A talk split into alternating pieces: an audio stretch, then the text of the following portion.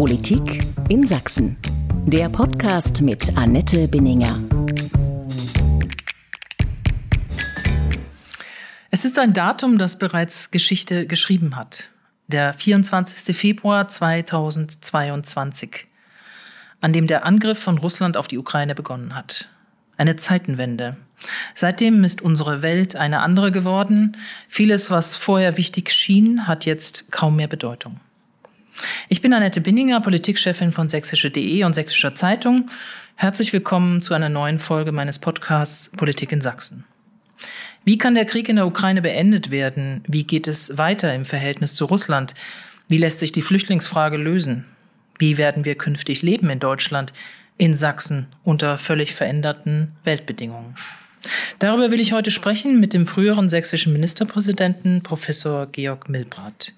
Er war nach der Wende viele Jahre sächsischer Finanzminister, löste 2001 Kurt Biedenkopf ab als Regierungschef. Die Finanzkrise und damit auch das Schlingern der Landesbank ließen ihn 2008 zurücktreten und es wurde ruhiger um ihn. Doch ruhiger ist der heute 77-Jährige deswegen nicht geworden. Seit 2014 hat der renommierte Finanz-, Wirtschafts- und Verwaltungsexperte die Ukraine beraten bei Verwaltungsaufbau. Zunächst als Berater im Auftrag der G7-Staaten, dann als Sondergesandter der Bundesregierung. Bis vor kurzem war Georg Milbrag eine Woche im Monat etwa vor Ort in Kiew. Doch dann begann der Krieg. Herzlich willkommen, Herr Professor Milbrat. Ich freue mich wirklich sehr, dass Sie heute sich die Zeit genommen haben, hier oben im Dachcafé der Sächsischen Zeitung. Guten Tag. Ich freue mich auch, dass ich hier bin. Herr Milbrat, die Welt ist plötzlich voll von Putin-Verstehern, die sich als getäuscht sehen ihren Irrtum auch durchaus einräumen. Aber haben Sie Verständnis für die geläuterten Putin-Versteher? Ja, steht hier in der, Bibel, äh, in der Bibel äh, äh, ist mehr Freude über einen Bekehrten als über die 99 Gerechten. Insofern bin ich froh über jeden, äh, der seine Position verändert und nicht jetzt im Nachhinein noch versucht äh, zu rechtfertigen. Äh, natürlich, äh, seit äh, dem 24. Äh, Februar ist für viele etwas äh, zusammengebrochen. Ich muss aber sagen, mein Damaskus-Erlebnis war früher. Äh, und zwar unmittelbar nach meiner äh, Ausscheiden als äh, Ministerpräsident bin ich ja nach äh, Polen gefahren, habe Polnisch gelernt und im August äh, 2008 war der Krieg in Georgien und ich habe das dann aus der Perspektive in Polen miterlebt, die war eine völlig andere als in Deutschland. Die Polen haben damals schon sehr genau begriffen, was dort in ähm, Georgien passiert, äh, haben auch versucht äh, zu, äh, zu unterstützen. Aber äh, der Westen, wenn man das so sagen äh, soll, und Deutschland haben gedacht, das ist irgendetwas äh, weit, weit weg, interessiert uns nicht und wir verstehen das auch nicht. Äh, das ist so wie äh, Goethe da im ostwestlichen Divin fahren im, äh, in der Türkei die Völker aufeinanderschlagen. Also der deutsche Biedermann wird dadurch nicht gestört. Mhm. Das hat sich äh, jetzt äh, äh geändert äh, auf natürlich brutale Art und Weise mit äh, einem Riesenopfer der ukrainischen Bevölkerung, aber äh, auch natürlich für uns, denn äh, wenn wir äh, auf die neue Re äh, Situation ähm, reagieren wollen, dann müssen wir unsere Politik verändern, die offensichtlich auf falschen Annahmen beruhte. Und das heißt zunächst einmal, es kostet für uns etwas, wenn wir zum Beispiel äh, uns an Sanktionen beteiligen, wenn wir äh, der Bundeswehr äh, Munition kaufen äh, oder äh, wenn wir unser äh, Energiesystem anders umbauen, als sich das viele gedacht haben. Und diese Diskussion, die wird ja noch kommen. Im Augenblick reden wir nur über das, was gemacht werden muss. Wir wissen aber noch nicht, mhm. äh, was das also auch für Konsequenzen hat. Ja, Denn auf Pump lässt sich diese äh, Zeitenwende nicht finanzieren. Ja, dazu kommen wir noch zu den Fragen. Ich würde trotzdem gerne noch mal bei der, bei der Anfangsüberlegung bleiben und die Frage noch mal nachstellen, nachschieben. Warum hat die westliche Welt denn so lange erfolgreich ignoriert, was Putin jetzt im Nachhinein stellen das ganz viele fest, im Grunde seit Jahren systematisch verfolgt hat. Also war der Wunsch zu groß, Putin für diesen lupenreinen Demokraten zu halten und damit im Grunde das eigene Wegschauen auch zu rechtfertigen? Ja, es war die wenn, wenn man Syrien anschaut, Georgien haben Sie selber aufgezählt. ja, es ist äh, die bequemere Lösung gewesen und äh, äh, wir waren ja so im äh, auf der Insel der Selien. Äh, die Bundeswehr hatte 2008 äh, als Grundlage ihres Einsatzes äh, nicht mehr Landesverteidigung äh, oder Bündnisverteidigung, sondern hatte Einsätze irgendwo zur Friedenssicherung oder zum Brunnenbau. Ähm, und so wurde die Bundeswehr ja auch umgebaut. Äh, äh, ich habe das ja schon noch mitbekommen am Ende meiner Zeit. Ähm, wenn äh, die Flut nicht 2002 gewesen wäre, sondern 2007, wären die Möglichkeiten der Bundeswehr, die damals noch 2002 sehr groß waren, zu einem großen Teil nicht mehr gegeben gewesen. Das ist nur ein, ein Nebenaspekt äh, dieser Angelegenheit. Die Vorstellung, äh, dass man ähm, äh, sozusagen im ewigen Frieden lebt, ist historisch natürlich naiv. Äh, und, äh, äh, aber sie war bequem. Das war sozusagen der eine Teil äh, äh der Geschichte. Das zweite ist, man wollte es auch gar nicht so genau wissen. Äh, man hat auch die Nachrichten verdrängt. Äh, also zum Beispiel, äh, was in Georgien vorgefallen ist und hat das dann als so eine mehr also lokale Angelegenheit angesehen. Man hat ja auch 2014 ähm, die Besetzung der Krim und das russische Eingreifen im Donbass, was ja mit der russischen Armee vonstatten gegangen ist und nicht von irgendwelchen bewaffneten Bergleuten, ähm, äh, nicht zur Kenntnis nehmen wollen. Man hat bis zum Schluss immer gesagt, ja, das sind so Separatisten und so. Natürlich sind es Separatisten, muss man mal gucken, wer das war. Das waren zum Teil äh, russische Geheimdienstoffiziere oder Leute der örtlichen Mafia, äh, die dort äh, nach oben gekommen waren. Und äh, diese Verengung des Blickes äh, und das schön äh, Reden und das schön Sehen, äh, das hat äh, sicherlich dazu beigetragen, dass wir diese Veränderung die, sicherlich, ich will nicht sagen schleichend, aber doch eben in Etappen vor sich gegangen ist, nicht mitbekommen haben. Eine zweite Antwort möchte ich noch geben. Äh, die Situation in Russland hat, äh, hatte sich auch geändert, ähm, äh, wirtschaftlicher, äh, zum wirtschaftlicher Art und natürlich auch durch Putin. Wenn man die 90er Jahre sich in Russland ansieht, unter Jelzin war ja Chaos. Ich habe, äh, wir hatten ja damals äh, Kredite ausstehen, äh, die wir neben äh, den Bundesbürgerschaft von Hermes gegeben hatten, dann Baschkortostan und Tatarstan. Und äh, deswegen habe ich damals sehr genau die Situation in Russland beobachten können. Und 1998 war Russland ja pleite. Äh, warum? Äh, das hinkt nicht nur mit der Transformation und der äh, Jelzin zusammen, sondern mit einem sehr, sehr niedrigen Ölpreis. Äh, es kam eigentlich nichts in die Kasse. Und äh, oh Wunder, als äh, Putin 2000, und, äh, 2000 dann Jelzin ablöste, stieg der Ölpreis und Russland hatte eine äh, neu, hatte äh, über die Deviseneinnahmen eine neue Basis, aber es hatte sich im Grunde genommen aber nicht verändert, denn nach wie vor ist Russland eine Ökonomie, die im Wesentlichen äh, eine Rohstoffwirtschaft ist, wie wir sie in der dritten Welt häufig äh, sehen. Man verkauft Rohstoffe und ähm, deckt damit die, ähm, die Bedarfe, zumindest einen Teil der Bedarfe. Man produziert nicht, man kauft ein. Und das ist eben der große Unterschied zu China.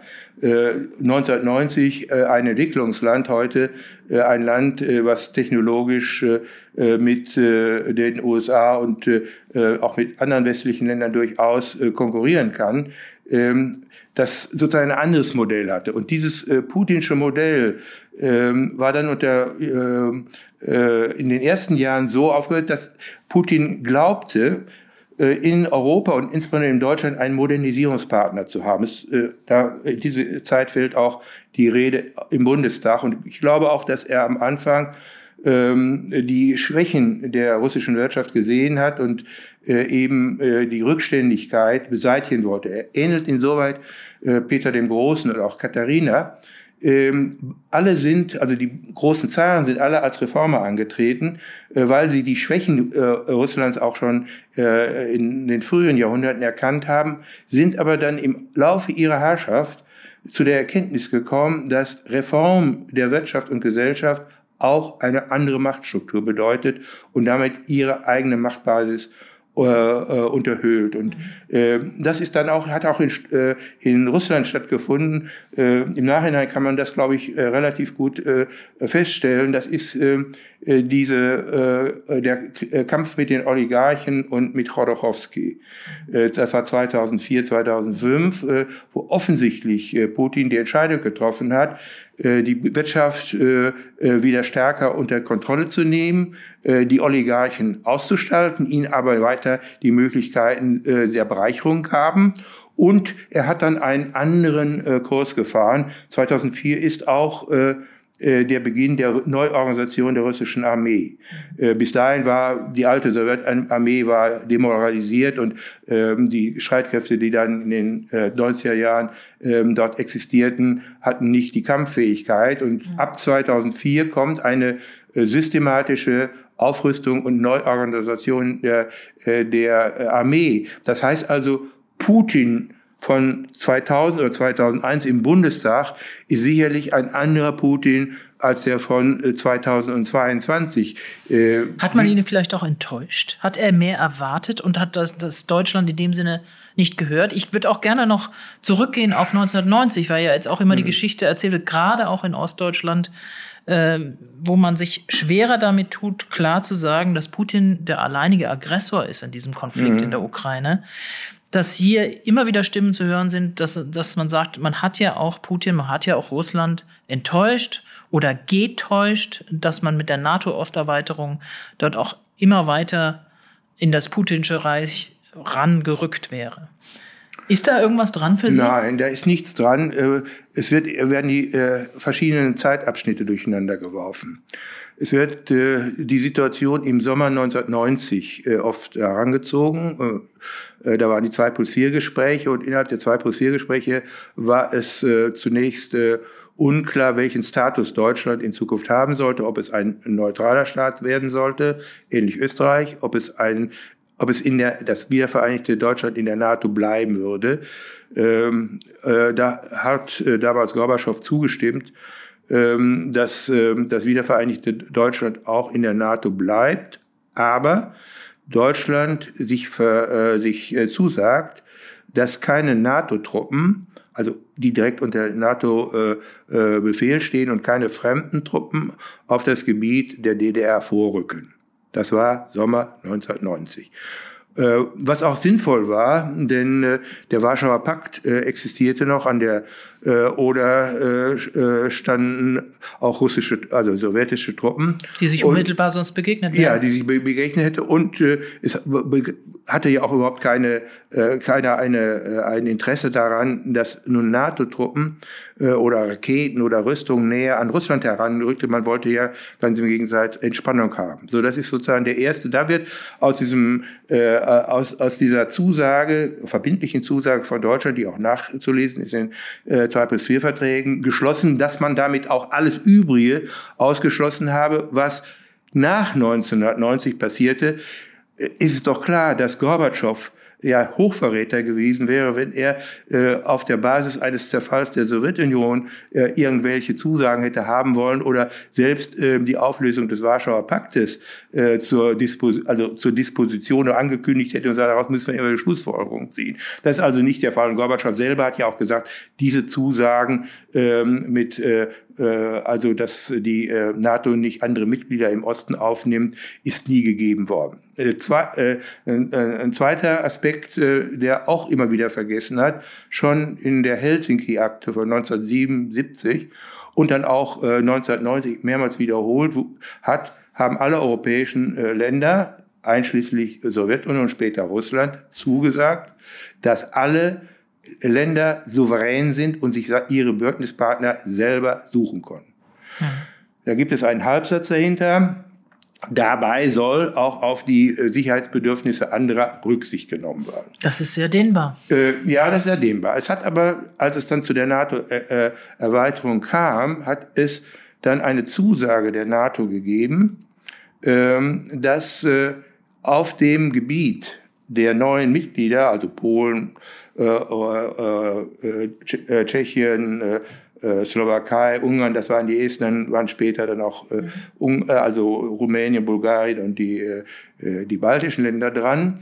Äh, dass also äh, nicht eine wesentliche Veränderung äh, auf dem Boden stattfindet, dass also genauso wie eben in der DDR, allerdings ist es weicher formuliert, keine dauerhaften Stationierung größerer Truppenkontinente auf, in diesem Gebiet stattfinden, sodass dass keine, als dass keine Bedrohung ausgeht und man hat auch zugesagt, keine ähm, Angriffsraketen äh, gegen ähm, Russland in diesen Gebieten aufzuhören. Das heißt also, die NATO ist mit ihrem Militärbereich gar nicht näher herangerückt, sondern die Länder haben nur gesagt, wir wissen ja nicht, was in Russland passiert und im Nachhinein können sich die Balten nur beglückwünschen, dass sie möglichst schnell in die NATO gegangen sind. Ähm, wir müssen also uns rückversichern, äh, weil wir äh, äh der, der, den Russen nicht trauen, äh, dass sie irgendwie wieder in ihre alte äh, imperiale äh, äh, auf ihren alten imperialen Kurs äh, äh, zusteuern. Äh, das, hat, das hat es gegeben, das ist auch mehrmals äh, äh nochmal bestätigt worden. Und äh, man hatte dann überlegt, und da ist es nicht gekommen, man hätte ja auch versuchen können zu sagen, wir wollen jetzt versuchen, durch Abrüstungen ähm, äh, durch meinetwegen auch partielle Demilitarisierung äh, den äh, sozusagen den Puffer oder die äh, äh die äh, Probleme äh, äh, mit äh, also einer Konfrontation äh, der Mächte äh, verringern. Dazu ist es aber dann nicht mehr gekommen. Ganz im Gegenteil, äh, die Verhandlungen über äh, kurz, äh, also über die Mittelstreckenraketen haben sich, die Vereinbarungen haben sich teilweise durch Zeitablauf erledigt, weil neue Technologien und auch als China als weiterer Spieler mit mhm. hereinkam. Und es ist eben dann nicht mehr gelungen, das zu tun. Ganz im Gegenteil. Russland hat in dieser Zeit aufgerüstet und hat äh, in, äh, in Königsberg, also der Enklave Oblast Kaliningrad, äh, massiv Raketen aufgestellt. Die, äh, und zwar Mittelstreckenraketen, 500 bis 2000 Kilometer, deren einziger Zweck ist, äh, Westeuropa zu bedrohen. Das sind keine Raketen, äh, die also äh, New York oder San Francisco erreichen. Das heißt also, umgekehrt wird ein Schuh daraus. Ähm, die Frage der, des Beleidigtseins von Putin ist zwar vielleicht eine ganz interessante psychologische Frage, ist aber ähm, nur insoweit relevant, äh, als ich nicht den Eindruck hatte, dass Deutschland nun Putin bewusst beleidigt hätte. Ganz im Gegenteil. Wir haben uns äh, in den 90er Jahren äh, sehr um Russland bemüht. Äh, vielleicht waren die Hoffnungen. Vielleicht zu viel? Äh, ja, aber ich habe ich war ja, ich habe ja auch, war ja da auch äh, äh, durchaus daran beteiligt. Äh, bin also zum Beispiel auch äh, noch 2006 nach äh, Baschkortostan und Tatarstan gefahren, äh, weil sich das die damaligen Kreditzusagen und Bürgschaften erledigt hatten. Die waren wieder auf die Beine gekommen und dann war das sozusagen so eine Art Abschluss ähm, äh, dieses äh, der Hilfe, die wir 91, 92 geleistet hatten und 2006 äh, sozusagen mhm. mit Wodka. Ich erinnere mich, ich muss jetzt lächeln, aber ich war dabei damals. Das ist 16 Jahre her. Ja, ja, ja. Wir haben sehr viel mit Wodka angestoßen ja, ja, damals. Richtig. So, das war so, und, ja. wir sind auf einem, mhm. einem, einem, auf einem richtigen Weg, das habe ich auch angenommen. Mhm. Was ich aber in den ganzen Jahren in Russland immer wieder gemerkt habe, ist, dass eine falsche Vorstellung von Deutschland existierte. Man hat Deutschland in seinen Möglichkeiten jetzt technologisch und entwicklungsmäßige Art überschätzt. Ähm, äh, ich erinnere mich sogar noch äh, an äh, Begegnungen in Russland vor 89, ähm, ne, wo ich für eine russische Stadt Wirtschaftsförderung organisieren sollte und wo man immer sagte, naja, die Deutschen sollen doch wieder zurückkommen, so wie das vor dem Ersten Weltkrieg war, wo ja viel auch Baltendeutsche und auch deutsche Kaufleute in Russland waren und auch ein äh, Teil äh, der, der Wirtschaftsentwicklung mitgestaltet mhm. haben. Und das Made in Germany auch hoch angesehen ja, war. Äh, so, äh, mhm. und dann wird das alles wieder gut und da ging es zum Beispiel darum, es soll ein deutsches Haus gebaut werden und dann habe ich gesagt, habt ihr denn schon ein Grundstück? Ja, die alte evangelische Kirche. Äh, und immer wenn überall äh, evangelische Kirchen in Russland waren, war es ein Indiz mhm. dafür, dass da Deutsche gesehen, äh, gewesen sind. Nicht äh, mhm. die Polen die katholische Kirche und ansonsten gab es orthodoxe und die äh, Moschee für die Muslime. So, das war äh, damals die Situation und da habe ich äh, den, immer den Eindruck gehabt, äh, dass man irgendwie so eine nostalgische Vorstellung von Deutschland hat, die im Grunde genommen äh, ihren Ursprung im ähm, ja, sagen wir, im 19. Jahrhundert hatte, wo Deutschland ja durchaus in starkem Maß in Russland engagiert war für die deutsche Industrie. Äh, das kann man also gut nachlesen in der Wirtschaftsgeschichte, war Russland und insbesondere Sibirien, was damals schon im, Vordergrund war, der Ersatz für das, was äh, äh, bei den anderen äh, Mächten die Kolonien waren oder in Amerika der wilde Westen. So die Expansion, äh, äh, Rohstoff, neue Märkte äh, und deswegen hat es ja zwischen der deutschen Wirtschaft und im Kaiserreich und natürlich auch im Zahnreich, aber auch zur Zeit des Kommunismus in der Zwischenkriegszeit, Weimarer Republik, bis hin äh, äh, in, in, in, den Kalten Krieg, wo Deutschland äh, einen Tausch, also Westdeutschland damals ein Tauschgesetz Gas gegen Röhren. Also die Gasröhren, die wurden in Westdeutschland produziert, äh, nach äh, Russland gebracht und dann im Gegenzug äh, wurde äh, Gas geliefert. Also diese enge Verbindung wirtschaftlicher Art hat es immer gegeben. Und das Zweite ist, es gibt natürlich auch ähm, eine ganze Reihe von Verbindungen kultureller Art, eben das war unser großer Nachbar, äh, äh, ein gebildeter Deutscher, hat natürlich Dostoevsky oder äh, andere ähm, äh, äh, Dinge äh, gelesen oder auch russische Komponisten gehört. Insoweit gehörte Russland durchaus zu unserem Spektrum. Ich rede jetzt insbesondere in der Zeit vor dem Zweiten Weltkrieg oder dem Ersten Weltkrieg. Das hat sich dann äh, äh, später äh, geändert. Äh, die Dinge sind auseinander, haben sich auseinander. Aber nicht so sehr in Ostdeutschland. Also da merkt man sicher immer noch, ja, dass sich richtig. ich meine jetzt insbesondere die kulturell, aber sagen wir mhm. diese diese mhm. äh, diese äh, diese starke Wirtschaftsbezogenheit, mhm. die war äh, im Kern war das die deutsche Industrie war immer sehr russlandfreundlich und hat äh, den Ersten Weltkrieg als äh, mehr oder minder als äh, äh, ja, äh, Betriebsunfall gesehen und dann nachher versucht weiter. Der Zweite Weltkrieg ist, ist äh, sicherlich anders zu bewerten, aber man hat also sehr schnell wieder versucht, die alten Verbindungen äh, äh, äh aufzubauen.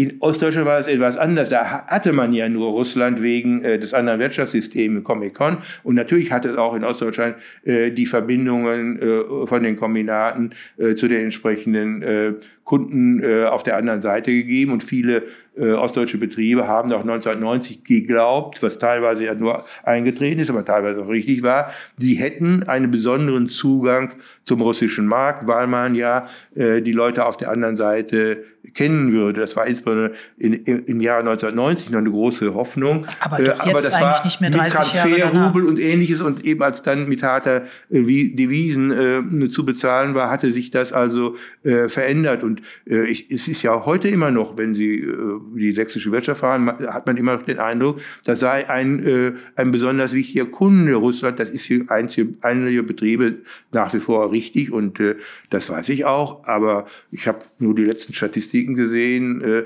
am äh, Außenhandel ist Russland irgendwo 1,52 Prozent beteiligt. Ist extrem eingebrochen. Äh, ja, äh, und ähm, äh, das hat auch etwas mit äh, äh, den Entwicklungen in, in, in Russland äh, zu tun, die jetzt äh, äh, ökonomischer Art auch sind.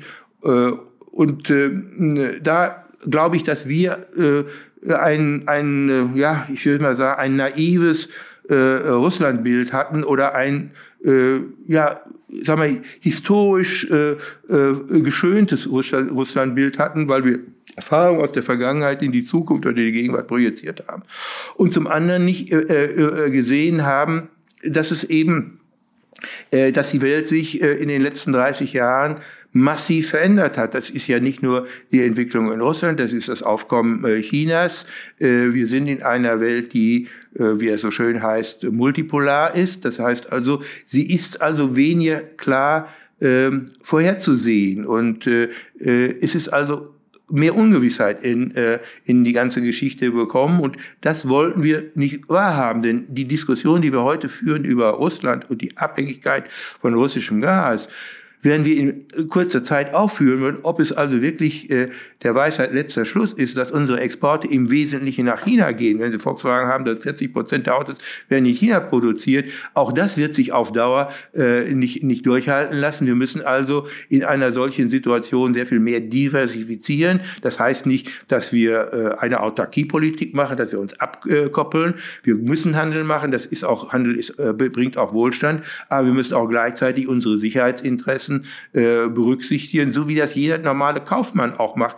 Äh, jeder normale Kaufmann sollte zumindestens, äh, wenn er jetzt irgendwie in der Produktion ist, äh, einen Vorrat haben, denn es kann ja mal sein, dass ein Lieferant ausfällt. Aber ich kann nicht damit rechnen, dass immer alles just in time kommt. Das heißt, so das, was ein kluger Kaufmann tut, muss auch ein kluges Land tun. Das heißt, es muss nicht immer vom Best, vom Best Case ausgehen, sondern es muss in seinen Überlegen Worst Case haben. Also wenn ich zum Beispiel Katastrophenschutz aufbaue, kann ich nicht Best Case Szenario unterstellen, sondern ich unterstelle Worst Case Szenario, damit die Kapazitäten auch für den Worst Case in der Lage sind, die Katastrophe äh, zu bekämpfen oder zu lindern. Und so ist es auch äh, in der Außenpolitik, ist es auch in der, äh, in der Sicherheitspolitik mit der Konsequenz auch dann äh, für äh, die äh, Militärpolitik. In der Außen- und Sicherheitspolitik erleben wir gerade eine totale Kehrtwende.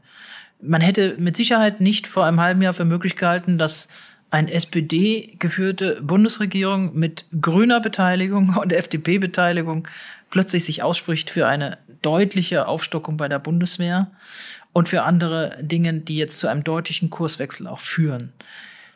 Ist das zu spät gekommen?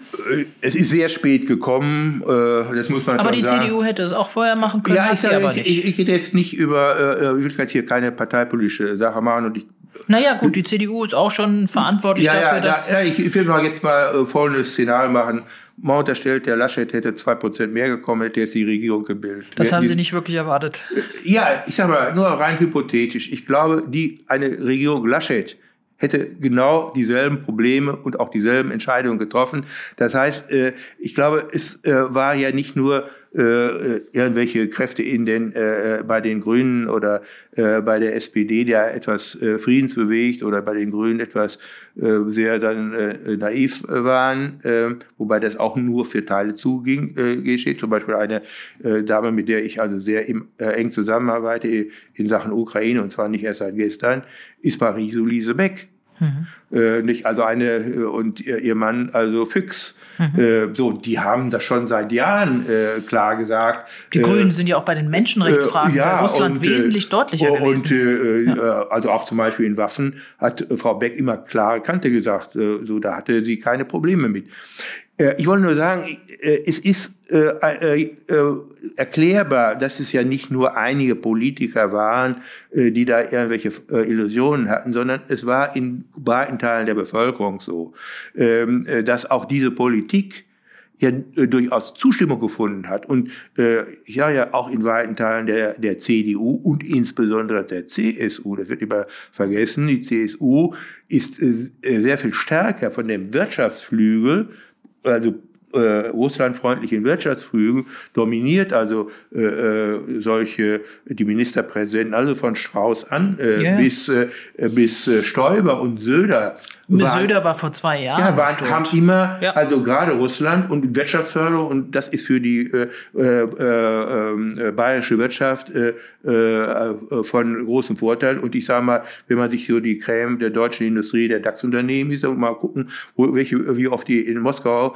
waren und Putin gesehen haben, und zwar jetzt nicht vor fünf Jahren, sondern in den letzten zwei, drei Jahren, dann wird man sehen, äh, dass da auch äh, eine gewisse Blauäugigkeit äh, geherrscht hat. Und da habe ich nur ein Zitat von Lenin, ich glaube von Lenin stammt es, dabei, dass die Kapitalisten so blöd seien, dass sie den Strick, an dem sie aufgehängt werden, noch vorher verkaufen. Dann muss ich Ihnen aber auch sagen, Ihr Amtsnachfolger war vor einem wenigen Monaten noch dort. Haben Sie ihn gewarnt davor? Ja, ich hab, äh, will also zu dem Thema äh, aus naheliegenden Gründen, das wissen Sie, äh, mich nicht äußern. Ich rede über die Weltpolitik, die deutsche Politik, nicht über die sächsische Politik und mir geht es auch nicht darum. Ich muss das aber versuchen. Ja, können Sie versuchen, ein, ein, einzelne äh, Personen äh, zu bewerten. Das, äh, das Mhm. finde ich äh, erstens wegen meiner vorigen Position nicht angemessen.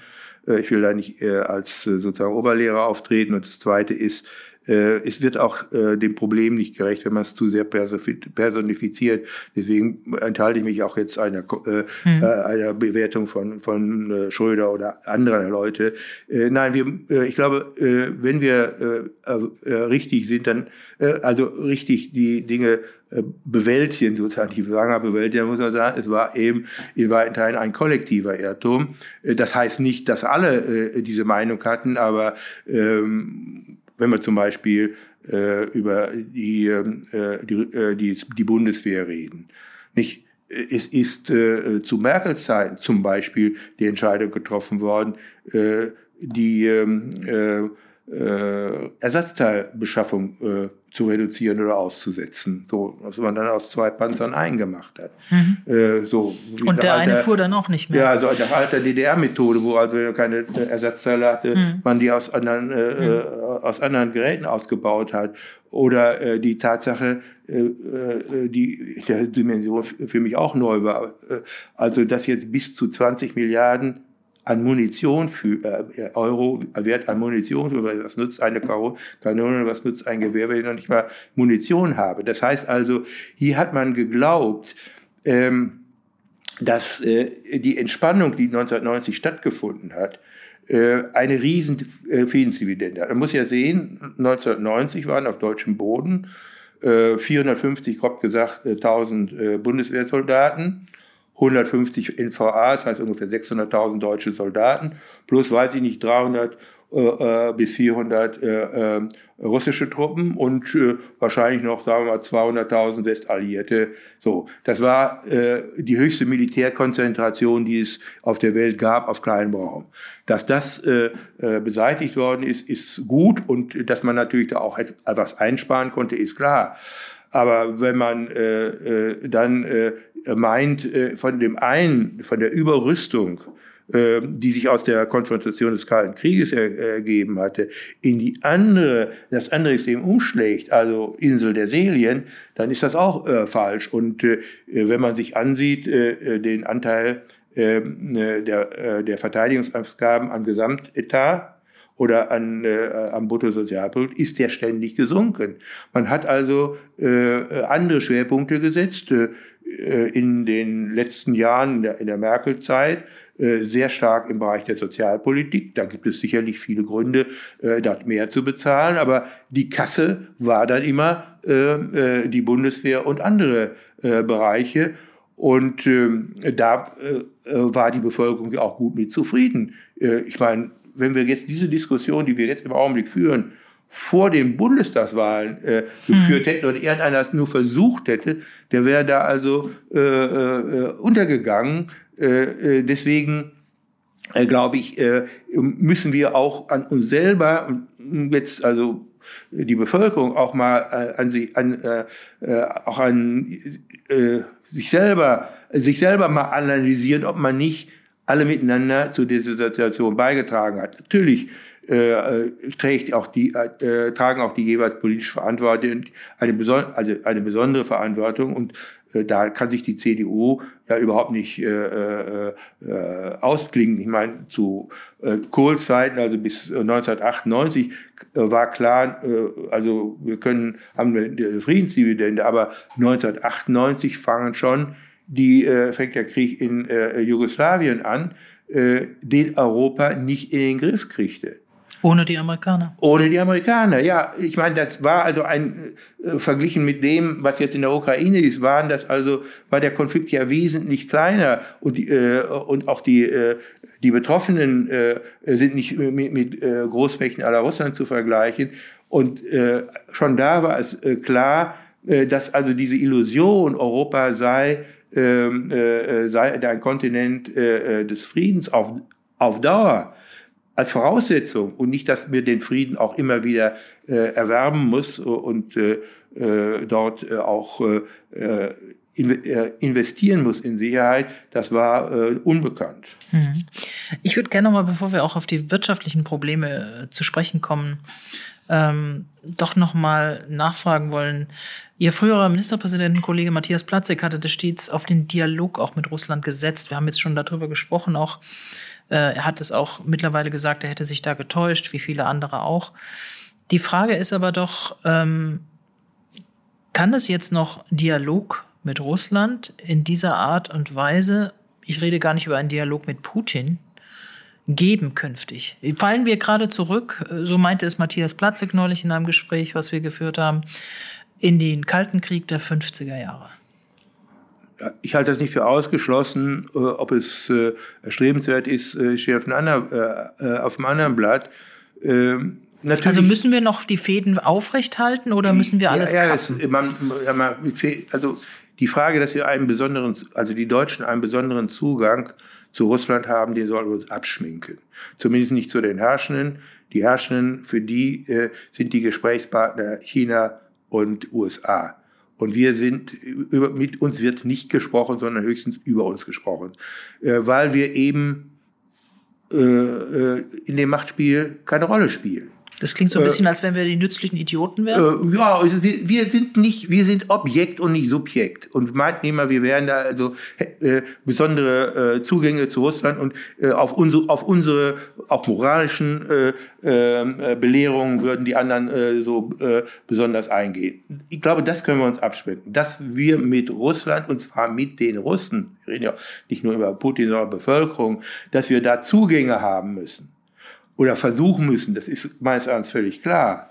Äh, denn äh, die einzige Art und Weise oder die einzige Möglichkeit, äh, ähm, auch zu dem Staat Russland und seiner Regierung ähm, äh, äh, eine andere äh, Beziehung als den der Konfrontation zu bekommen, sind Veränderungen in Russland selber. So, äh, wir st stellen ja fest, dass also diese außenpolitische Aggression von Putin verbunden ist mit massiver Repression im Inneren. Zum Schluss mit Memorial, mit einer Verherrlichung von Stalin und ähnlichem. Äh, das, ist, das kann kein Partner für uns sein. Äh, aber ich will jetzt den normalen Russen, äh, der wenig Möglichkeiten der Information hat, im Wesentlichen auf das Staatsfernsehen äh, angewiesen ist, nicht dafür äh, verantwortlich machen, äh, dass er es nicht besser weiß. Deswegen müssen wir alle Möglichkeiten nutzen. Die sind aber jetzt nicht auf der Regierungsebene, sondern sind auf der privaten Ebene.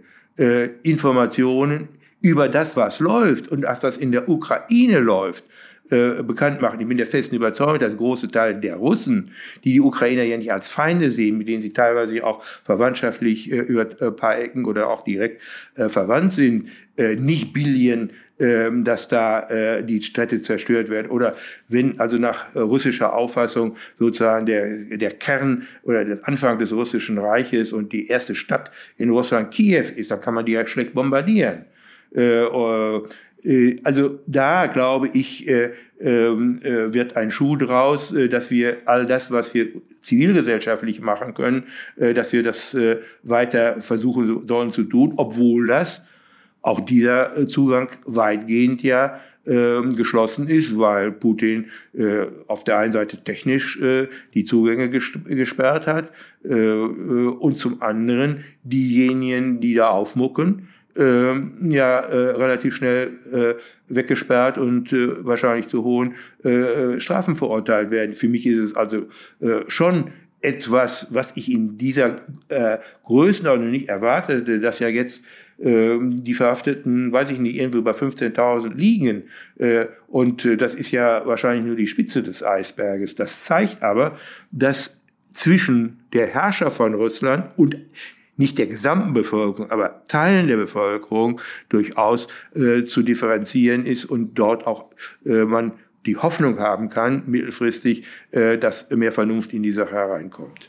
Es gibt ja mittlerweile sogar schon Überlegungen, ich glaube, die Stadt Köln hat es sogar schon vollzogen, Städtepartnerschaften zu brechen mit russischen Städten. Äh, da halte ich nichts von. Ich habe äh, in den letzten Tagen äh, mit äh, äh, hier den Verbänden der, äh, der Städte, also der Kommunalverbände auch auf europäischer Ebene äh, zu reden und habe, mein Vorschlag ist der, die Kanäle zu nutzen, dass zum Beispiel der Bürgermeister von Dresden, beispielsweise Partnerstadt St. Petersburg, schreibt an seinen Bürgermeisterkollegen in Petersburg und an die Ratsmitglieder in Petersburg und sagen, wir werden aber sehr äh, betroffen über das, was sich vorgesetzt hat und versucht hat, äh, Informationen äh, äh, weiterzugeben. Das wird möglicherweise auf der Ebene St. Petersburg und Großstadt und Putin vielleicht nicht so viel helfen, aber es gibt ja auch äh, Partnerschaften auch mit kleineren, äh, äh, mit kleineren Städten, wo es auch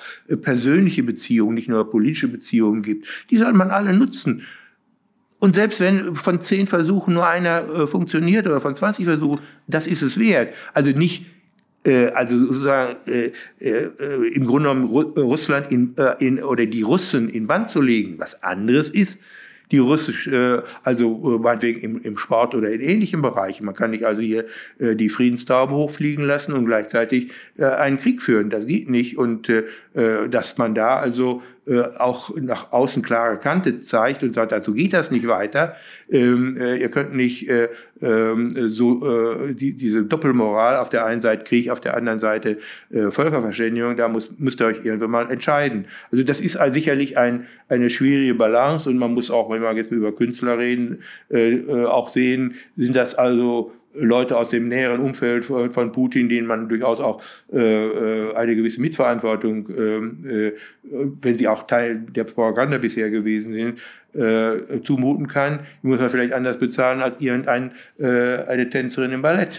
Da wären wir ganz schnell auch beim Semper-Opernball angekommen. Aber das will ich jetzt nicht vertiefen an der Stelle, weil es ja da auch deutliche Bezüge gab und eine Verleihung an. Aber das werden wir vielleicht an einem anderen Punkt nochmal die Ordensverleihung an, an Putin hier in Dresden thematisieren. Ich würde gerne mit Ihnen nochmal auf diese ökonomische Seite gehen. Ähm, die Sanktionen, die jetzt beschlossen wurden und ja auch immer wieder nachgelegt wird, auch an Sanktionen. Reicht das aus, um Russland, sag mal, der Wirtschaftsmacht Russland so zu schaden? Und ist das überhaupt in irgendeiner Weise realistisch, dass sich jemand wie Wladimir Putin durch Wirtschaftssanktionen in seinem Willen, den er jetzt dort durchsetzt, mit Bombardements brechen lässt? Also man muss äh, die kurzfristige und die mittel- und die langfristige Perspektive auseinanderhalten. Kurzfristig bringen Sanktionen nichts, äh, denn äh, es wird kein Panzer weniger, kein Flugzeug äh, äh auf der Erde oder ein, kein Flugzeug im Himmel weniger sein. Ähm, diese haben auch alle Munition und äh, sozusagen die Kriegsmaschine, die jetzt hier, äh, kann ich äh, durch die Sanktionen nicht aufhalten. Aber man muss natürlich sehen, dass das putinsche System auf den Erlösen aus Rohstoffen beruht und nicht wie bei den Chinesen aufgrund von technologischer Entwicklung. Dann müssten wir aber so, genau das Gleiche äh, tun wie die Amerikaner und die Europäer. Richtig. Deswegen äh, habe ich äh, schon seit einiger Zeit gesagt, wenn man über Sanktionen redet, sollte man nicht über die Exporte von Deutschland nach Russland, da geht es zum Beispiel um Hightech-Bereiche, äh, Dual Use, äh, ob nicht eine äh, Maschine oder irgendein Was Aggregat, die Russen sich durch China also ersetzen können. Dass man also auch ja. militärisch nutzen kann oder auch das Know-how durch Exporte auch weiter verbreitet wird. Da haben wir in, in, den früheren Jahren, haben wir die Exporte versucht zu reduzieren und das waren bessere Nadelstiche und dann, wie das ja jetzt auch immer modern ist, man muss Zeichen setzen. Ja, das Zeichen besah dann im Wesentlichen den Oligarchen die Kreditkarte zu sperren. Und die Yachten äh, zu beschlagnahmen. Ja, nee, es war das erste Creme ja. war nur, äh, ja. äh, die, die, die, dass sie ihre Kreditkarte an der Côte d'Azur nicht mehr einsetzen konnten. So, das war die Bestrafung. Da kann sie natürlich sagen, ist ein bisschen lästig, äh, da muss man mit mehr, mehr Bargeld durch die Gegend laufen, aber äh, das hat also äh, nicht viel gebracht. Äh, deswegen, wegen dieser Einseitigkeit der russischen Wirtschaft muss man natürlich auf die Einnahme, das heißt auf unsere Importseite reden, das ja reden wir über Gas. Es ist klar, wenn, äh, äh wenn also äh, Geld aus Gas und Öl und auch noch, es gibt noch ein paar andere Rohstoffe, die da von Bedeutung sind, nicht mehr kommt, ist das putinsche Wirtschaftsmodell zu Ende. Das natürlich darauf beruhte, dass dieses Geld genommen wurde, zum Teil die Bevölkerung zufriedenzustellen, Rentenerhöhung, was, was Putin dann in den äh, Nullerjahren ja gemacht hat. Zweitens, äh, den Oligarchen ihren Reichtum zu lassen und, äh, und auch eine weitere Art von Ausbeutung zuzulassen. Im Gegenzug aber keine politische Mitwirkung. Das war der Deal. Und zum anderen äh, ein, eine massive Aufrüstung zu finanzieren. So, dann müssen wir daran, und das ist ganz klar, äh, dass wenn wir wirklich versuchen wollen, auf, über ökonomische Mittel Russland äh, äh, zu treffen, die russische Wirtschaft zu treffen, dann geht das im Wesentlichen nur auf, auf der Importseite. Und es ist natürlich bezeichnend gewesen, dass zunächst, also auch noch im Bundestag, also bei der Rede von Scholz da am letzten Sonntag, vorletzten Sonntag, es geheißen hat, Ja, die hat also ganz, das ganz scharfe Schwert gezogen und wir wollen jetzt äh, äh, SWIFT äh, die Russen vom Zahlungsverkehr äh, abschneiden. Äh, was ein, wirklich ein scharfes Schwert ist, wenn sie wirklich abgeschnitten werden. Hat das ja vollständig, im, äh, ja. Äh, im, im Falle von, von Iran hat man ja gesehen, dass das durchaus wirkt. Was kam daraus? Dann hieß es, ja, 70 Prozent des Zahlungsverkehrs ist betroffen. Jetzt sind wir, weiß nicht, bei 20 bis 30 Prozent. Und als die Liste rauskam, ist die größte Bank ähm, äh, äh, ist, äh, äh ist nicht drauf, das ist Sperrbank. Und die drittgrößte Bank ist nicht drauf, Gazprom Bank. Warum? Weil Deutschland den Zahlungsverkehr weiter aufrechterhalten will für die Bezahlung äh, des Gases äh, und, äh, und teilweise auch Öl. Denn es ist klar, wenn wir nicht mehr bezahlen, wird auch nichts mehr geliefert.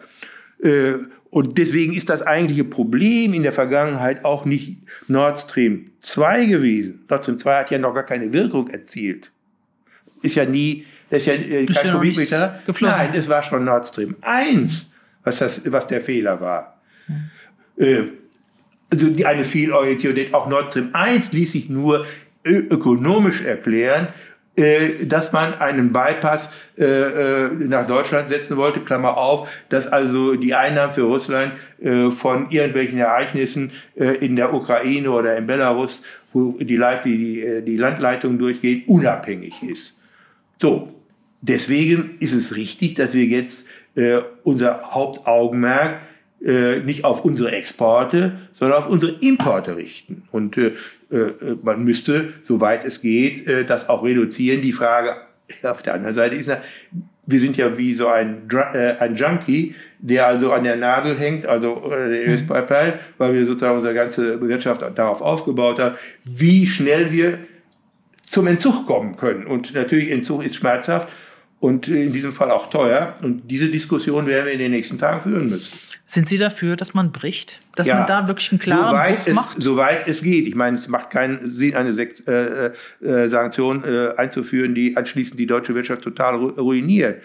Aber äh, dass es was kostet, im Sinne von höheren Preisen, geringerem Wachstum bei uns, das ist selbstverständlich. Das ist sozusagen äh, äh, äh, der, äh, die Konsequenz dazu, dass wir äh, äh, zu viel aus, sozusagen von Friedensdividende gelebt hat, die es gar nicht gegeben hat. So, genauso wie also die, ähm, äh, die Ausrüstung äh, der, der Bundeswehr äh, auf den notwendigen Stand zu bringen. Da reden wir noch gar nicht über neue Flugzeuge oder neue Waffensysteme, sondern erstmal, dass das, was da ist, funktioniert. Aber wie können wir jetzt umschalten? Also wenn Sie sagen, Sie sind für den Stopp, möglichst schnell diesen Importstopp von ja. Rohstoffen aus Russland.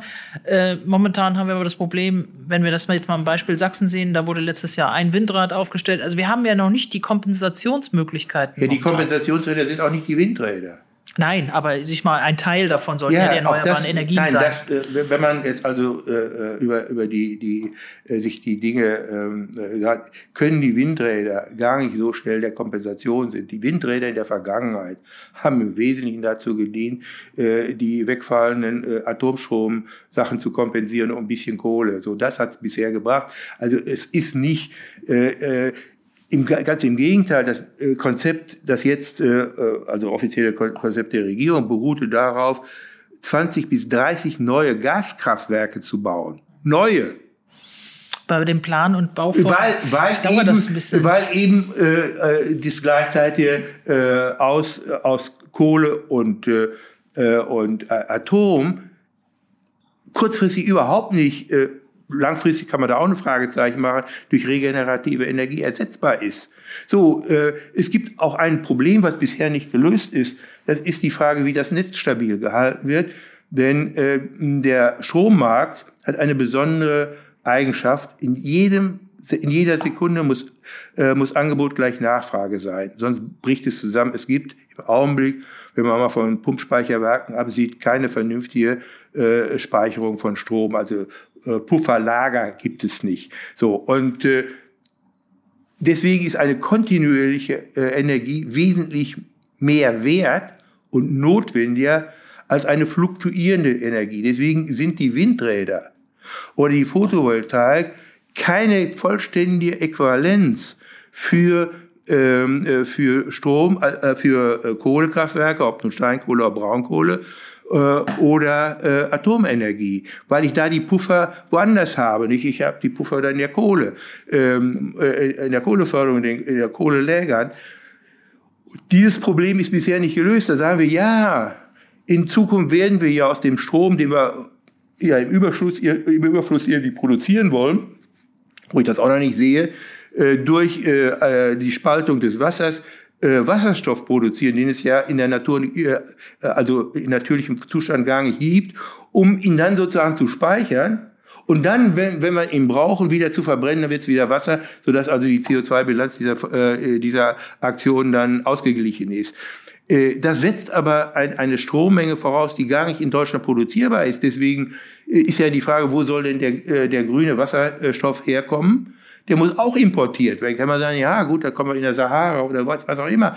Macht ja auch alles gut äh, und, und, schön sein. Nur für die nächsten zehn Jahre ist das alles, äh, äh alles eine, äh, eine, eine Illusion äh, sagen wir mal, über 20, 30 Jahre technischer Fortschritt, äh, neue Erfindungen, äh, mhm. kann ich mir vieles vorstellen. Aber wie soll es dann gehen, ganz konkret jetzt diesen Stopp ja, zu machen? Das, es geht nur, indem wir die, die heimischen Energiequellen, die wir haben, nutzen. Also das länger Kohle, in der Kohle bleiben und das heißt auch länger Atom. im Atom bleiben. Ja.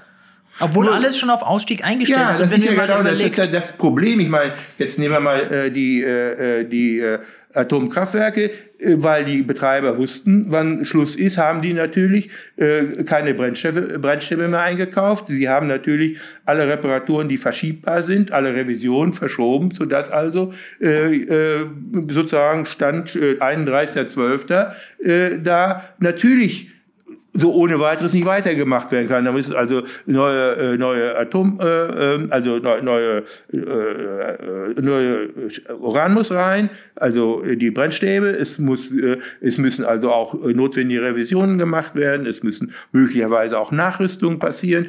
Äh, das bezieht sich auf die drei äh, Turmkraftwerke, die aber äh, sozusagen äh, nicht, äh, äh, also nicht so viel sind, aber sind schon was.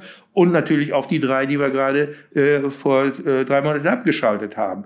Da ist auch zweifelhaft, ob man die äh, nach unserer Gesetzgebung, denn deren Betriebsgenehmigung ist ja aufgehört. Das müsste jetzt also neu genehmigt werden. Ja, die normalen äh, Genehmigungssachen sind das also 20 Jahre oder 10 Jahre. Äh, Marc hat gesehen von der Geschrei, äh, das dann auch noch passiert auf. Das heißt also, auch das ist nicht ganz so einfach. Und äh, gut, ich meine, in der Kohle, Braunkohle ist es einfacher. Aber es geht ja zum Beispiel auch um den Ersatz von äh, russischer Steinkohle.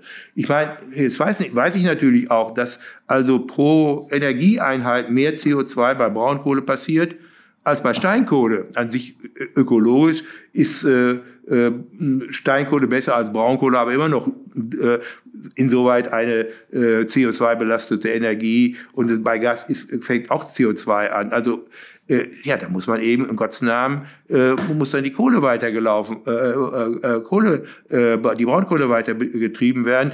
Wobei da ja die Frage ist, ob, ob von 38 auf 30 runtergegangen wird mit den mhm. Konsequenzen. Das ist ja natürlich heute. Ja. So, aber mhm. das muss alles auf den Tisch, genauso muss auf den Tisch gestellt werden, wie man möglicherweise auch substituieren kann. Man muss nicht für alles äh, äh, Gas, äh, wir, äh, Gas gebrauchen. Wir können auch versuchen, unseren Energieverbrauch runterzusetzen. Wenn es nur Mond am Mann ist, ist die, diese Appelle gibt es ja, eigentlich noch gar nicht. Ja, so das, das, ich meine. ich erinnere mich an einen autofreien Sonntag wenn, wenn also in den 70er die, Jahren in der BRD so, West. Ja, wenn wir jetzt über, äh, über, äh, über Wärme reden, äh, Raumwärme, das ist nicht der größere Teil. Der, die schwierige Sache ist die äh, Prozesswärme äh, in der Industrie. Aber jetzt mal die Raumwärme. Das ist, glaube ich, ein Drittel des Gasverbrauchs geht äh, die Heizung. So, da gibt also ein Grad, wenn man ein Grad die äh, Heizung niedriger stellt, ohne, das heißt noch nicht frieren dann haben wir schon sechs Prozent. Das ist noch nicht viel. Sechs Prozent von einem Drittel ist auch noch, sind zwei Prozent. Ja, aber man muss, alles muss auf den Tisch. Die andere Frage ist auch, ob unser ganzes Wirtschaftsmodell ähm, äh, gerade hm, auf der einen Seite bezogen auf unser ökologisches Ziel irgendwie 2050 und zum anderen auf unsere sicherheitspolitische Herausforderung des Jahres 22 folgende, wie das jetzt neu aufzustellen ist. Und da gibt's keine, darf es keine Tabu geben, keine Denkverbote. Denn wir sind nicht in der Situation, dass wir wählen können. Wir sind, äh, sind ich will sagen, wir heilfroh, wenn wir eine vernünftige Lösung kriegen. Äh, und die muss ich habe jetzt nochmal gesagt, die muss natürlich den, äh, den Energiekauf äh, an Russland äh, oder den Energiekauf von Russland äh, mit beinhalten. Äh, wenn es jetzt nicht sofort auf Null ist, würde auch schon eine Halbierung reichen. Und es gibt ja auch äh, andere Möglichkeiten, wenn man das nicht nur bezogen auf Deutschland sieht, sondern das im europäischen Konzept sieht und sagen wir, äh, äh, das Problem ist ja, äh, was Deutschland macht, hat zwar schon äh, wegen der besonderen äh, hohen Importe aus Russland eine besiegte Bedeutung, aber wenn das nicht europäisch koordiniert ist und wenn möglicherweise dann auch ähm, unterschiedliche Wettbewerbsbedingungen daraus entstehen in Europa, die dann auch wieder Streit führen, dann haben wir auch nichts gewonnen. Das heißt also, diese Frage ist äh, neben der deutschen De Debatte auch auf, auf, der europäischen Ebene zu führen. Und da haben wir ja schon den Streit vor äh, drei Wochen gehabt äh, über äh, die, äh, die, die, die Taxonomie. Nicht? Äh, ja, ja, sicher. so, das, da haben wir uns aufgeregt, dass die Franzosen in, in, in Atomenergie ja. gehen. So, das heißt ja, möglicherweise wird man sich dann da dorthin orientieren und den Atomstrom aus Frankreich verstärkt importieren müssen. Ja. Aber das ist ja. eine Möglichkeit. Ich hätte noch eine Frage, weil wir das jetzt so ein wenig. Äh, das äh, wird die Sache auch nicht lösen, denn so viel Atomstrom ist da gar nicht, auch in Frankreich nicht dran. Ich meine, auch unsere Nachbarn hier, die Tschechen und die Polen bauen ja. Mhm. Äh, und ähm, äh, gut, äh, äh, ich, ich finde das auch nicht allein auf die Atomfra äh, Atomenergie äh, konzentrieren. Äh, das kann ein Element sein und in welchem Umfang es realistisch ist, muss man sehen. Nur es kann jetzt nicht sein, weil wir 2011 äh, der, äh, versprochen haben, auszusteigen, müssen wir das jetzt vollziehen. Ich habe nur eine Umfrage gesehen, dass jetzt unter dem äh, Druck der Ereignisse fast zwei Drittel der Leute sagen, lass doch die Atomkraftwerke weiterlaufen.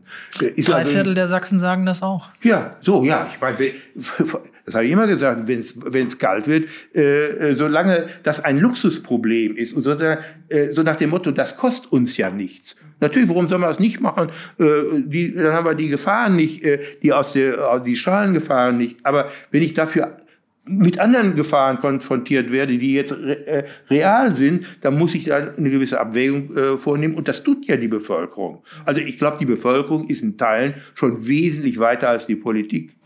Das ist häufiger mal so. Manchmal ist es auch andersrum, aber je nachdem. Ich habe noch zwei kurze Fragen. Und mit Blick auf die Zeit bitte ich auch um kurze Antworten. Wenn man jetzt schon die Energiepreise in Ostdeutschland und in Sachsen sieht, dann sind die schon im Verhältnis, im Bundesvergleich sehr, sehr hoch. Gibt es gerade für diese Wirtschaft hier im Osten, Sie haben sie lang genug als Finanzminister und Ministerpräsident im Aufbau begleitet, besondere und höhere Risiken als für andere Bundesländer?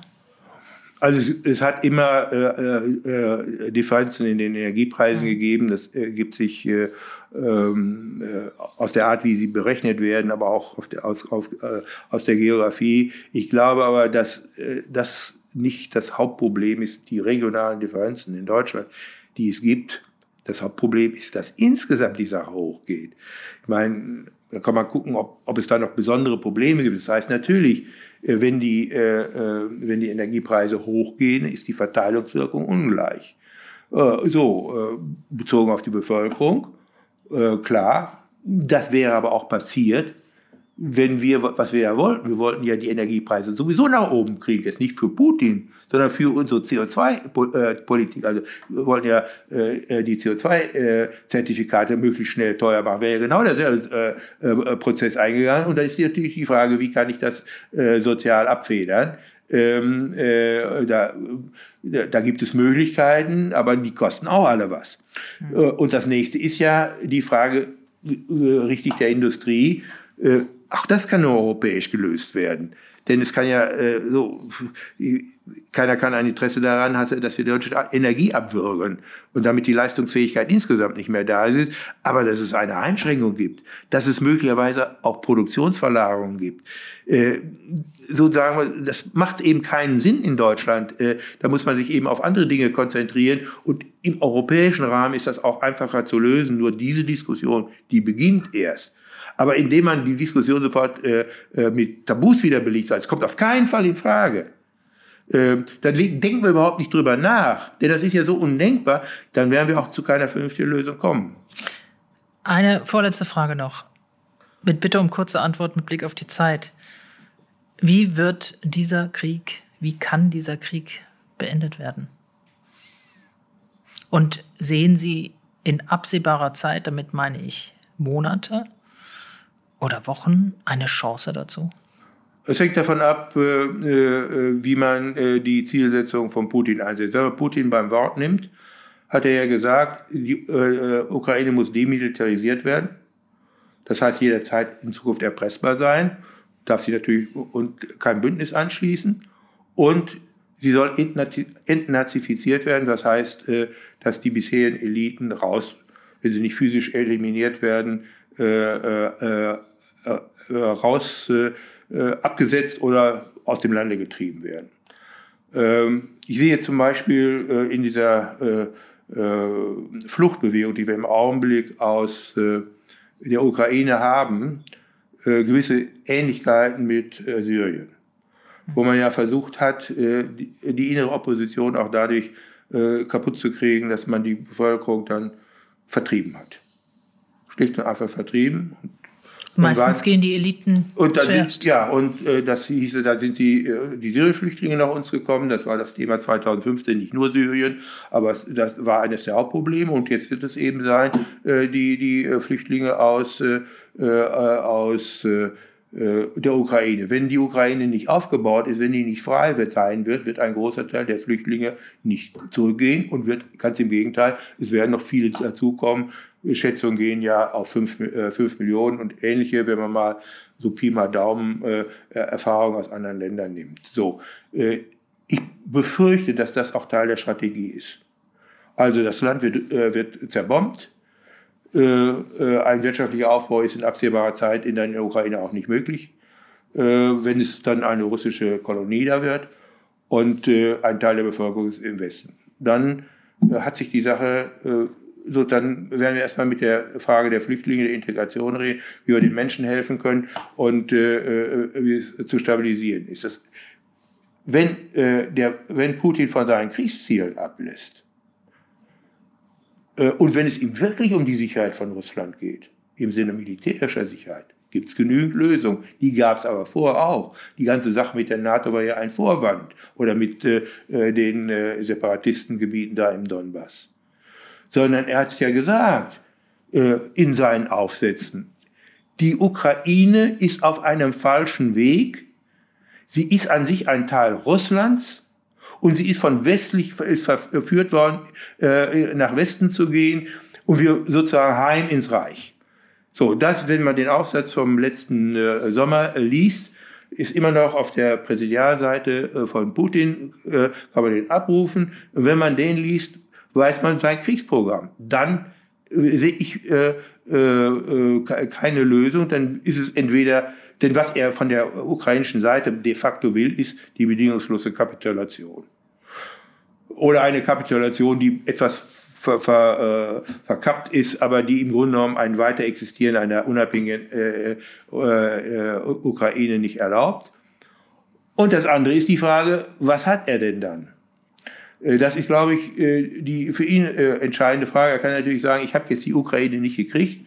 Er hat ja da bei dem Macron so eine Sache gesagt, wo ich gedacht hätte, also ich hätte hier die ganzen Feministen aufschreien müssen, wo er gesagt hat, die, die, die Schöne, ähm, die, die muss sich nicht so wehren. Äh, so, ähm, äh, was ja im Grunde genommen äh, eine verkappte Vergewaltigung ist. Äh, ja, ich habe, mhm. also da hat hier, ich, was vielleicht keiner verstanden. So, jetzt, jetzt kriegt er die Schöne nicht. So, mhm. dann äh, sagt er, dann ist eben hier Tabula Rasa. Gut, dann äh, äh, ist das die eine Lösung. Das andere ist, er, er bekommt sie, er, er mhm. verleimt sie sich in der einen oder anderen Form ein und nun mit einer Marionettenregierung in Kiew oder indem er, wie er es ja äh, teilweise jetzt mit, mhm. äh, mit, mit äh, dem Donbass und äh, vor allen Dingen auch mhm. mit der Krim schon gemacht, das werden Teile von Russland, Oblaste, dann ist die Frage der, des Widerstands. Ich kann mir nicht vorstellen, dass die Ukrainer zum Status quo zurückkehren werden. Äh, das Verhältnis zu Russland ist auf Dauer beschädigt. Das heißt also, mit dieser ukrainischen Regierung wird es eine kooperative Lösung mit Russen nicht geben, sondern es wird zivilen Widerstand geben. Ich rede jetzt noch nicht mal über, über äh, militärischen Widerstand und äh, irgendwelchen Partisanengeschichten, aber es wird zivilen Widerstand geben. Und das heißt also, er wird auch da seine Ziele nicht erreichen. Was sagen Sie nach so vielen Jahren Ihrer Beratertätigkeit in, in Ukraine sind ja auch Da sind ja auch persönliche Beziehungen entstanden wahrscheinlich. Sie kennen viele Menschen dort. Sie haben den Aufbau begleitet. Äh, sich vielleicht auch gefragt, war das jetzt alles umsonst, was ich getan habe? Was sagen Sie den Menschen, wenn Sie vielleicht auch jetzt mit ihnen telefonieren oder wie geht's Ihnen? Ich kenne Sie als sehr rationalen, kühlen Kopf bei solchen Dingen, wenn Sie jetzt sehen, was dort passiert. Ja, ich versuche natürlich Kontakt zu denen zu halten, die zumindest ein, WhatsApp oder Signal zu geben oder irgendwelche anderen äh, Dinge zu machen, um als, als zu fragen, wie geht's euch oder äh, denken an euch und ähnliches. Das ist natürlich äh, äh hilft nicht weiter. Es ist mehr äh, der Versuch einer persönlichen Anteilnahme an dem Schicksal. Ähm, das ist sozusagen der eine Teil. Der andere ist, dass ich sage, ich werde das hier, was ich im Augenblick an Einflussmöglichkeiten habe, an Möglichkeiten auch äh, mich an die Öffentlichkeit zu wenden, nutzen, um für die Ukraine und für die Probleme der Ukraine und der Ukrainer äh, einzustehen und äh, eben Lösungen, also sozusagen, dass sie nicht vergessen sind und auch helfen, soweit es geht. Und das ist das Einzige, was ich im Augenblick tun kann. Ich war ja, meine Hauptaufgabe war ja eine Dezentralisierung der Ukraine äh, zu begleiten, neben also äh, öffentlicher Dienst und gute Regierungsführung. Das Hauptprogramm war Dezentralisierung, auf gut Deutsch gesagt Einführung einer starken kommunalen Selbstverwaltung. In gewisser Weise hat sich das gelohnt. Äh, die ukrainische, ja, ich sag mal, der, die Staatsbürokratie in Kiew hat die Sache immer als äh, sehr skeptisch gesehen, weil sie Dezentralisierung und Selbstverwaltung mit Separatismus gleichgesetzt hat. Mhm. hat gesagt, wir wollen doch nicht in einem Kriegszustand, denn sie haben sich immer im Kriegszustand befindlich gesehen seit 2014, 15, äh, kommt man auch nicht auf die Idee, einen Staat zu dezentralisieren. Ganz im Gegenteil, man konzentriert die Macht, um den Feind besser bekämpfen zu können. Da habe ich gesagt, nein, es ist äh, die, äh, die Dezentralisierung ist nicht nur eine technische Frage, ich sag mal, von irgendwelchen Verwaltungsexperten, sondern es ist eine Frage, wie ich Mentalitäten ändern kann, auch Identifikation. Es ist leichter, sich mit seiner Gemeinde zu identifizieren, wenn die auch mit dem Bürgermeister, wenn, mhm. wenn der auch äh, etwas äh, äh, sozusagen, wenn da auch auf der lokalen Ebene etwas machen, äh, zu machen ist. Und hier sieht man, dass bisher kein Bürgermeister die äh, Seiten gewechselt hat. Es haben viele ihre Orte verteidigt bis zur, so, ja, die, die, zur die, letzten Minute. Die, äh, die sind also sozusagen die Territorialverteidiger, nicht das Militär, das ist Soldat. Die Territorialverteidigung wird von den Bürgermeistern. Und im Augenblick sind die, ähm, äh, sind die äh, russischen Truppen ja nur im russischsprachigen Gebiet. Mhm. Die sind ja noch nicht im ukrainischsprachigen Gebiet oder mehrheitlich ukrainischsprachigen Gebiet, sondern sie sitzen in Kharkiv, äh, äh, in äh, Mariupol, äh, Mariupol und in Cherson. Das sind ja die drei großen ja. Städte, äh, die sie im Augenblick äh, beschießen. So. Und die, äh, also in Kharkiv äh, zum Beispiel hat es 2014 auch den Versuch gegeben, eine Volksrepublik äh, einzuführen, mit dem man also Leute da aus Russland, die russische Grenze ist ganz nah da, äh, rangekarrt hat äh, und äh, das ist aber dann gescheitert, äh, weil auch damals die Bevölkerung nicht mitgemacht hat und äh, das zurückgeschlagen wurde. Mhm. Natürlich hat Putin geglaubt, also gerade diese äh, russischen Zentren, da gehört auch Mariupol dazu, das ist äh, Teil des Donbass, also der, des Oblast äh, äh, Donetsk, die größte Stadt, die noch ukrainisch kontrolliert wurde, direkt und die, äh, äh direkt also, also an dem Asowschen Meer und äh, ist natürlich wichtig, weil er, wenn er zu Krim will, äh, muss er daher, äh, muss er die Verbindung halten, er muss also diese Stadt erobern.